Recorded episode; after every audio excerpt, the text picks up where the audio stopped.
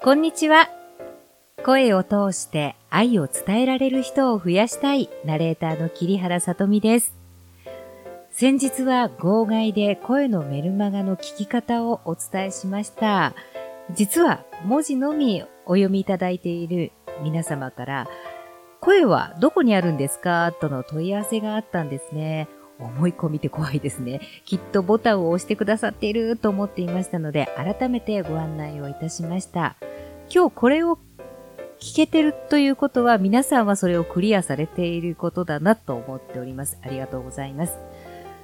さて、思い込みの話が出ましたので、今日はそのお話をしたいと思います。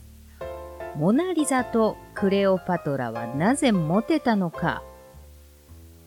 いやー、こうね、立っているだけでも素敵な方っていうのがいるもので、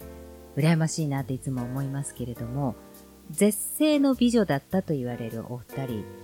この間ある本を読んでいたら、実は決して美人ではなかったというふうに書かれていました。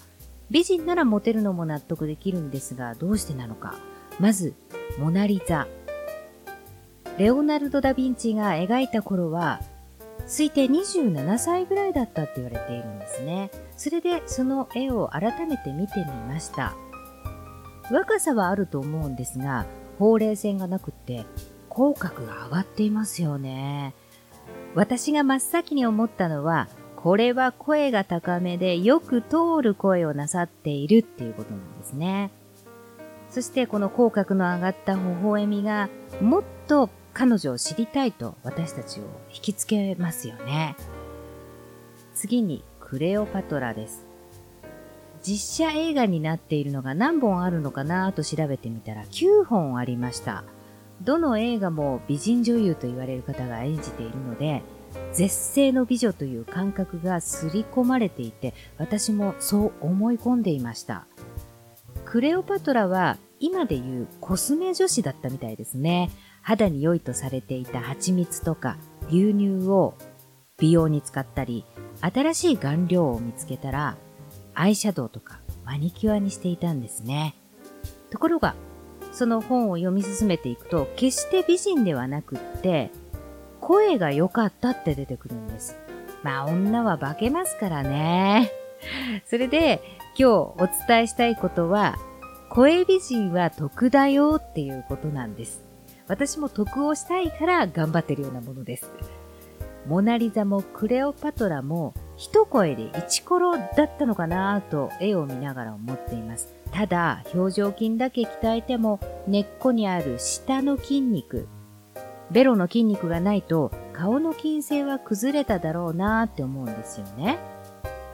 彼女は政治を揺るがすほど男の人を翻弄したみたいですが、緊張感を持って自分を表現していたから良い声も保てた。美は一日にしてならずですけれど、日頃の意識の高さってすごかったんだろうなって思います。なんか、イチコロっていう言葉久々に使った気がします。それだけ声って印象を決めてしまうんだなと思います。そのイチコロなんですけれど、どうしてあれだけ自分の子供の声を分かっていながら騙される人が多いのかなって思うのがオレオレ詐欺。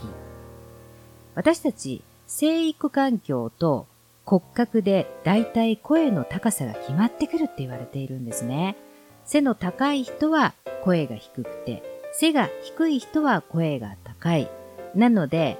息子の背の高さからは到底出ない声で、オレオレっていう声が聞こえたら、あれれって感じやすいはずなんですね。ご自分のご家族、ご友人などをサンプルにとっていただきたいんですけれど、だいたい8割方このパターンにはまっていきます。そして、生育環境なんですけれど、育ってきた環境ですね。ヨーロッパの石造りの家で育った人、天井が高くてよく響きますよね。その人たちと比べて、ことごとく音を吸われてしまう木や紙がベースとなった家で育ってきた日本人っていうのは、基本的に自分の声が平べったく耳に返ってくるので、その声が基本となって脳にすり込まれていくんだそうです。そこから大きな声を出そうとすると、どんどん声を張り上げるようになって、高くなっていくんですね。日本人の女性はどうしてこんなに声が高いんだと言われるのも女性の社会進出が遅れているというお国柄と住環境のせいだっていうふうに想像ができるんですって。まあ、この例外が一緒にお仕事をすることが多いフリーアナウンサーの内山久美子さんと私桐原さとみなんですが、私たちデコボココンビって言われるのは身長差がおよそ20センチ近くあるんですけれど、声の高さがパターンの逆なんですね。背が高い内山さんが声が高くて、私が声が低いんですね。この落差がちょっと面白いなっていつも思っています。多分ですけれど、職業とする人は、この声の幅を磨くことも必要とされるので、今思えばですけれど、訓練である程度コントロールするコツをつかんできたのかなって思います。まあ、詐欺をするような人がいちいち発声練習とか、下トレまでして声を磨いているとは思えないので、ほぼ骨格通りの声が出ているんじゃないかなと思います。皆さんがオレオレ詐欺に合わないのが一番ですけれど、もしそんなお電話がかかってきたら、しっかり耳の記憶をたどって骨格を想像していただきたいなって思います。